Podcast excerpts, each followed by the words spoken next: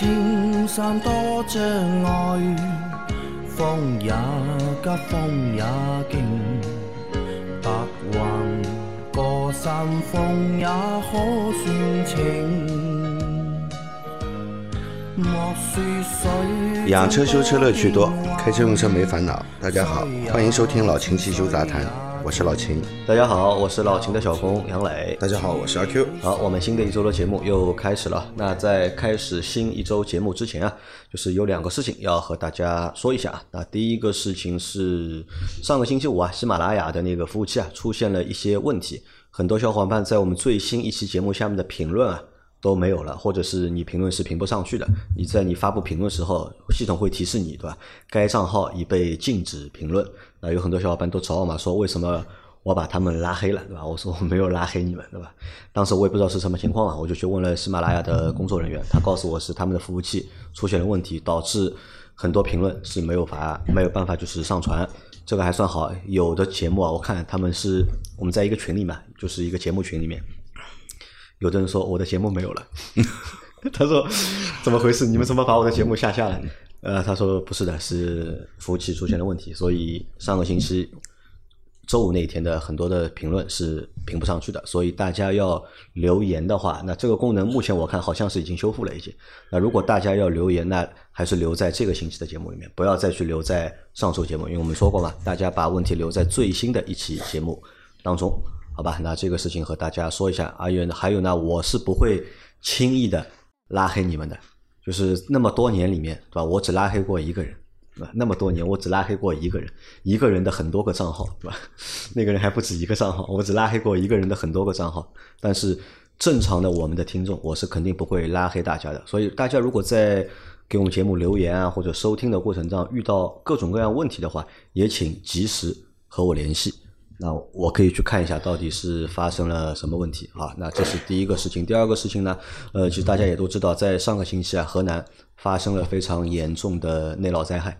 那特别是郑州啊，这大家都在网上看到了，就是各种各样的灾情的视频或者是照片啊。说实话，就是作为呃一个上海人啊，因为在上海的话，这种灾情相对来说遇到的会比较少一点。但看了那些照片和视频之后啊。觉得还真的蛮震撼的，也蛮吓人的，所以在这里对在这次 内涝灾害当中受灾的小伙伴表示一下慰问啊，只能表示一下慰问。但我们呢也没有钱去募捐啊、捐助啊什么的。不知道老秦知道不知道？上个星期五老谭，嗯，我看到了，以节目名义捐了二十万，嗯，给灾区，是吧？那就我觉得这个行为是非常 OK 的，就是。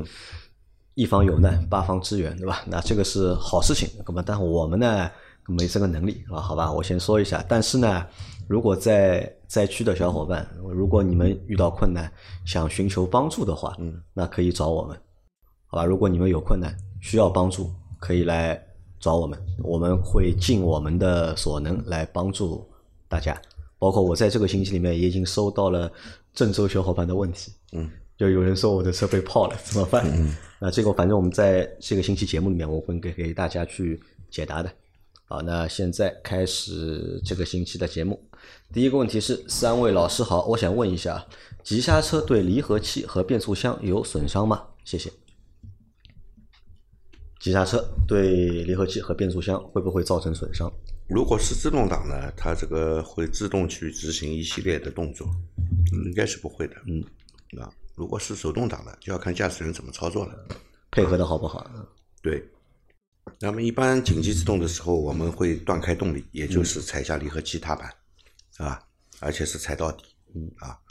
如果你不踩离合器踏板，直接踩刹车，把发动机憋到熄火，那么对发动机、离合器、变速箱都会有伤害，都会有伤害。对。那这个也仅限于在手动变速箱上面，手动变速箱的车上面。对，一般就是自动挡的车是不会有问题的。对，即使我们急刹车，不会对发动机、变速箱、离合器造成影响。急刹车最多就是刹车、刹车片，对吧？刹车片和刹车盘，嗯，对吧？会磨损，但是这种磨损量不用去担心的，不用去担心。第二就是轮胎有可能跟地面的那个磨损、摩擦啊摩擦，对吧？也会产生一定的磨损，但是这种磨损。呃，你不是连续的急刹车，应该不会造成什么伤害的。好的啊，所以大家在开车的过程当中啊，该急刹的时候还是要急刹的，嗯，啊，急刹车对吧？好，再下一个问题，嗯，三位老师好，我上海的，最近想买一款二手 SUV，江浙暑假自驾游，三口或带老人五口出游，朋友推荐途中的傲虎，说好开、舒适、价格不贵，可能未来配件小贵，但说不容易坏。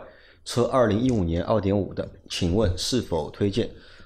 主要别出油抛路上就好，差不多价位，还有其他车推荐吗？啊，是一个二手车的问题啊。嗯，阿 Q 觉得怎么样？二零一五年的傲虎，首先哦，就是可能我的观点是这样的，那个自驾游嘛，就你这个车如果说主要就考虑自驾游，嗯，完时候再用的话呢，你还是考虑一台相对大众一些的车。就算出了问题，随时随地任何一个四五线小城市都有地方能修，嗯，配件其实能够供应，这个是我所要选的一个车型的一个点。然后第二的话呢，再说这一个路虎，呃，那个傲虎，傲虎，傲虎的话呢，新车的话价格应该在二十五万上下。如果是一五年的话呢，目前的卖价应该在十三万到十五万之间，看车况。呃，这个车怎么说呢？嗯，如果说上家就是这个上游客户吧。是你知根知底的，保养都 OK 的，公里数也不多的，确实是真实车况的，公里数没有篡改过的，那我觉得这个车还是值得推荐的。但前提是什么呢？就是说你还是要考虑到后期维护的一个成本，相对于肯定比同价位的我们说二手车来的要高一些。那如果说这台车上家的一个车况情况你不了解，而且直接是从市场上面淘来的，那这个的话我就不建议去。选择这么一款车了。如果来路陌生的话，就不建议了，对吧？对，而且这边有一个小的一个知识点啊，就是说那个市市市市面上哪些车比较容易被调公里数的，其实就是丰田、本田还有日产这三个品牌的车呢，相对来说它调的公里数的一个成本会更低，因为什么呢？因为相对那个欧美系车型来说，日系车它的一个车身电控系统更加落后一些。那就换句话说。呃，欧美系车你可以读变速箱的公里数和发动机公里数，可以两个公里数做个对比。但是的话呢，日系车很多的车型它是没有变速箱公里数的，这点对吧？嗯，抱歉。是的。那么相对来说的话呢，你只有看你路码表的一个公里数，这个公里数你看到是五万，那你就认为是五万。嗯。但是的话呢，实际公里数是多少？那只能通过自身的经验去判断，比如说刹车盘啊，然后刹车盘的磨损程度，以及方向盘、座椅。排档杆的包浆的一个程度，只能做主观的去判断，但是没有客观客观的一个信息能拿得到，所以所以的话呢，嗯，看车况吧，看这个车你的车源是不是能了解。啊，老秦觉得，我觉得是这样的啊，这个二零一五年的车开到现在，嗯，也六年了，那么按照公里数来算，我们就算一年两万公里，十二万公里了，嗯，那如果这个车平时保养的，不能说这个很差，只是按照正常保养。啊，接下来烧机油的概率也会很大，会有烧机油的概率。对，然后那个到了这个公里数呢，气门室盖可能也要开始漏油了，嗯，啊，开始渗油了啊，即使不严重，也是会出现渗油的现象，对吧？还有一个什么问题啊？到了这个公里数，呃，到了这个公里数。可能正时皮带也要换了，嗯，对吧？应该到了临界点了，应该是需要更换。之前如果没换过的话，你到手以后就要换，嗯，啊，这个它这款车的应该是用正时皮带的，还不是用正时链条的。森林人用正时链条，傲虎这款二点五的发动机应该是皮带。这个车的正时皮带换一下，阿 Q 知道要多少钱吧？四五千块钱应该是，六千多七千，六千多块钱，七千块钱啊，不便宜。啊，那所以老秦的建议是不要买，不要买这个小众车，太小众了。买二手车尽量避开小众车，而且这个也会存在阿 Q 前面说的那个问题啊。如果你是自驾游跑出去，对吧？去到一些如果小的城市的话，这个车万一出问题了，可能你配件都不能够马上找到。然后就说那个配件问题吧，啊，一个是难找，这个第二，这个小这个配件小贵呢，嗯。其实要比小贵还要再贵一点，嗯，好吧？不是基你本上不是你想象中的小贵，BBA 差不多，差不多甚对至于比 BBA 再稍微贵那么一丢丢。对的，这个称之为小贵。嗯，好，那这个车我们不推荐啊。还有我想说的一个点是，如果你买这台车只是为了在暑期去江浙自驾游的话，嗯，可不可以考虑租一台车呢？如果只是为了出去玩的话，那可不可以考虑租一台车？你租一台 SUV，对吧？你出去玩个两个星期、一个月，其实也没多少钱。而且我刚刚又仔细看他的题目啊，他说三口人或者带老人，如果是三个人坐这个车，空间绝对是不错的，凹凸很大。嗯，但如果说是五个人坐的话，其实这个车的后排的中间这个位置，舒适度其实还是很欠缺的。真要考虑五个人满载出去，我建议啊，还是考虑去淘一个 MPV 回来，毕竟长途的舒适度远比你来说要一套四驱系统来的要更加的更加实在一些。好的，啊，再下一条，三位好，君威的事情又来发问了，一个问题问了好多遍了，我都不好意思了，特意加入了西米团，给予一点点微不足道的支持。我的车质保期内变速箱换了曲轴后油封，车提回来了。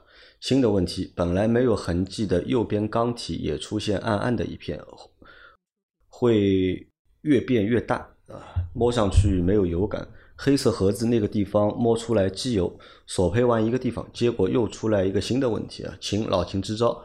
这种情况是什么原因造成的？打算再去索赔，处理的话是不是又要抬箱子了？嗯图片我是看到了，看到了图片我看到了，那个不是发动机啊，那个不是发动机的那个箱体，那个是变速箱的变速箱的壳体箱壳体，嗯，啊，应该是变速箱的那个壳体的密封垫密封不良，造成它已经渗油了。啊，是不是跟那个抬变速箱有关呢？这个很难说，很难说啊，啊。很难说啊。这个反正目前看起来的状况啊，是变速箱漏油壳体嗯密封垫的问题，好吧？那么那这个问题如果要解决的话，该怎么办？再去索赔，再去索赔。啊对，我觉得这个 4S 店做事情也是挺有意思的。你居然抬了一次变速箱，按照正常来说，你的一个上机前，你总归再检查一遍吧，对吧？如果说连你拿到车的，连我们的那个消费者能拿到车，自己都能拿手电筒打到，这边有一滩黑的油迹的话，那一定来说抬变速箱那会儿的话，放到地上可能会更加清晰一些。那既然能看到这个东西，为什么不去做一些上报，一起换掉的？这个就觉得很做事做了很莫名其妙因。为他索赔之前是没有的，啊，就是第一次索赔的，时候是这里是没有油的，索赔完了以后啊，然后他而且会越变越大嘛，肯定是不一直停的在漏嘛漏嗯对吧？肯定是不停的在漏嘛，对吧？那这个问题的解决需不需要再去抬一次变速箱？呃，肯定要抬的，还要再抬一次？因为要打开变速箱的壳体，嗯更换这个密封垫的。店啊。好的，那你只能再去四 S 店，对吧？再再向四 S 店索赔一次。再下一条，三位老师好，我是你们的忠实听众。我的车凯迪拉克 ATS-L 快六年了，八万五千公里，已经换过两次变速箱油了。最后一次换变速箱油大约是六万五千公里的时候，今天突然换挡顿挫严重，请问秦师傅这是什么问题？换变速箱油吧，嗯，换变速箱油换了就好了。再换了啊，因为它是在六万五千公里时候已经换过了，已经，嗯，现在只开了两万公里又顿挫了，嗯，还是继续去换对，啊、那这个变速箱就是要换原厂的油，换新款的油，它这个油已经更新过了。啊、油更新过了对，啊、能够对它这个就是顿挫解决掉。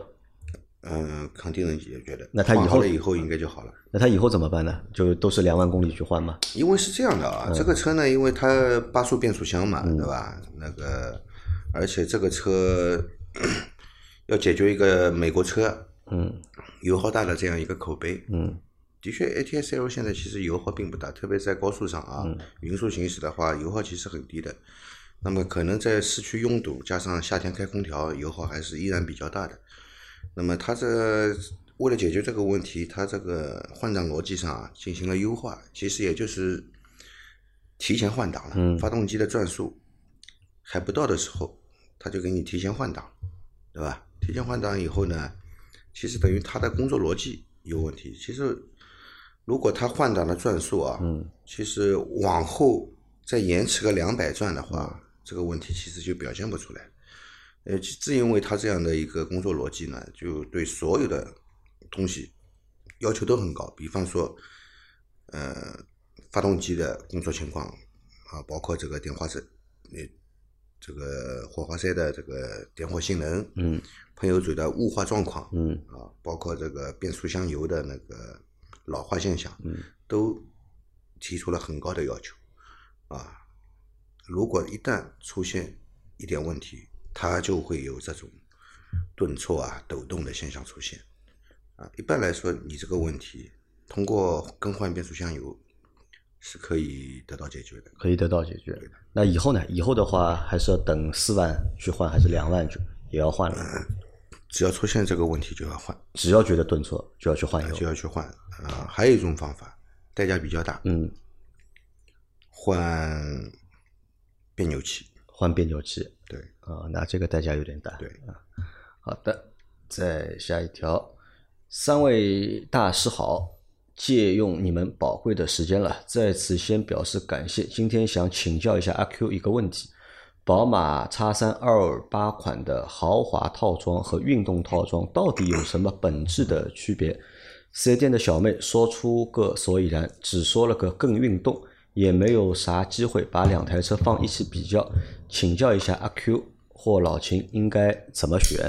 来，阿 Q 给我们普及一下，现在宝马的这个豪华版和运动版区别到底在哪里？首先啊，4S 店的小妹儿说了一个跟运动，确实是，他们只有一个跟运动，但这个运动的话呢，只是说外观上跟运动。嗯，首先来说，本质上有什么区别啊？本质上没任何区别那，没有区别。啊连减震器的磅数、阻尼、减震筒的编号都是一模一样的，轮胎也是一模一样的，都没任何区别。那区别在哪呢？区别就是在于一个是运动套件外观，一个它现在是叫 M 套件嘛，就是把叉三 M 的上面那一套东西下放到叉三上面。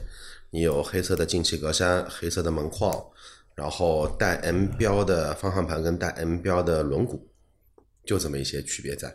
但是的话呢，那个相对来说，运动版跟豪华版的话，它的偏向性是有些区别的。那运动的话，它无非就是说把外观做到细节上更运动一些；豪华版的话呢，把刚才所说的这么一些东西，挪到内饰里面去了。中网变成镀铬的，对吧？然后门框变成镀铬的，轮毂的话呢是宝马认为的豪华型轮毂，但实际豪华不豪华，见仁见见智。然后内饰的话呢，可能说原本的运动版用的是那个奥腾塔尔的翻毛皮，嗯，然后的话呢，豪华版就用成了真皮。如果说运动版没有抬头显示，那豪华版可能就会带抬头显示，嗯，就这么一些配置上做了一些。细节上有区别，但这个车本质上是没有区别的。对，本质上开起来没任何区别。啊，那阿 Q 喜欢豪华版还是运动版？阿 Q 肯定喜欢运动版，不会喜欢豪华版。喜欢运动版。这种豪华轮毂对我来说是没有吸引力的。好的啊，那你可以根据自己的一个就是喜好去看一下吧，就是自己去看一下豪华版 长什么样，然后运动版长什么样。其实现在基本上所有的德国的品牌都在走这么一个路线，你像高尔夫、奔驰也是这样，对吧？对奔驰的话呢，不管 C 啊、E 啊，都会有立标跟大标，对吧？然后奥奥迪的话呢，有那个叫优雅版，一个叫运动版，一个是 S Line，一个是叫雅致版还是叫优雅版，我我给忘了。就是外观做了一些区别，本质的话呢是没任何区别的，只是迎合了什么呢？不同的消费群体。嗯，好的，再下一条，老秦杨老板 Q，我的阿特兹开了五年了，想换个颜色，网上金属磨砂膜要三千元，有什么利弊？除了要去车管所备案，还要注意什么？先不说利弊，嗯，如果你要往上贴三千块的膜，嗯，我建议你还不要贴。三千块的膜，呃，按照我对汽车改色膜的这个市场的初步的了解，嗯，如果你是要品质好的，可能是刚刚好够它的生产成本，加运输成本，加广告成本，连店面费跟人员成本跟它的利润都没含在里面，它只卖你三千块钱。你敢太便太便宜了你敢买吗？啊那要买多少钱的？你觉得合适呢？多少钱起的合适？嗯，三千块的话肯定买不到 TPU，肯定是 PU 的材质，时间长了肯定会变色。再情况严重的话，你这个油漆会被它的胶水所腐蚀，会有那一种胶水渗到油漆里面，你抛光都抛不进这一种结果会出来。至少 TPU 的话，像你这个车颜色不挑的话，也得要六七千块钱以上，六七千块，而且这个是已经是能拿到很友情的一个价格了。老秦对这种车主啊贴改色膜有什么看法吗？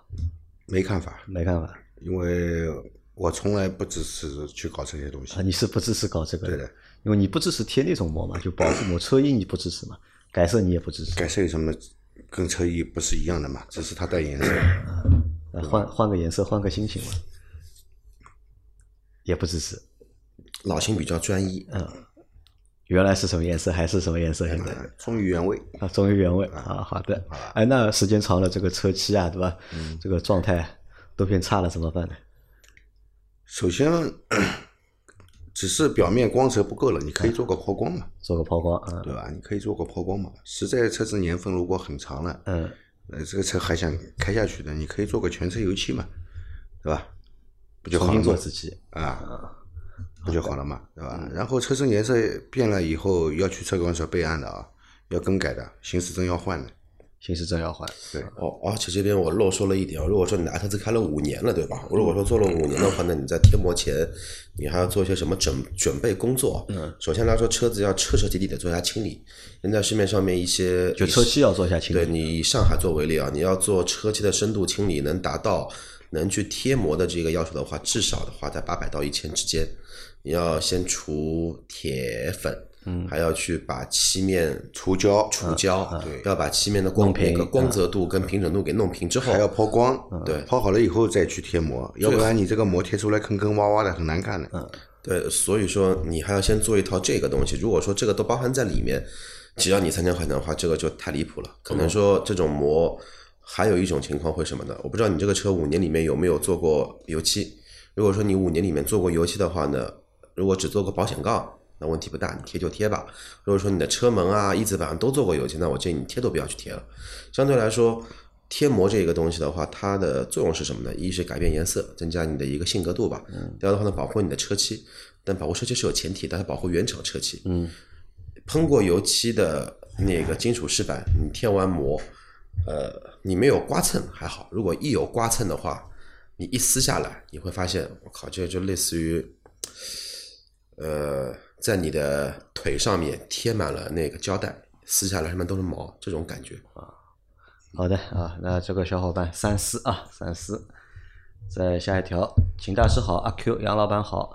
我一九年十二月买的卡罗拉，一九款新车，目前一点六万公里。我发现冷车状态踩刹车有种橡胶摩擦的嘎吱声，开一会儿就没有了。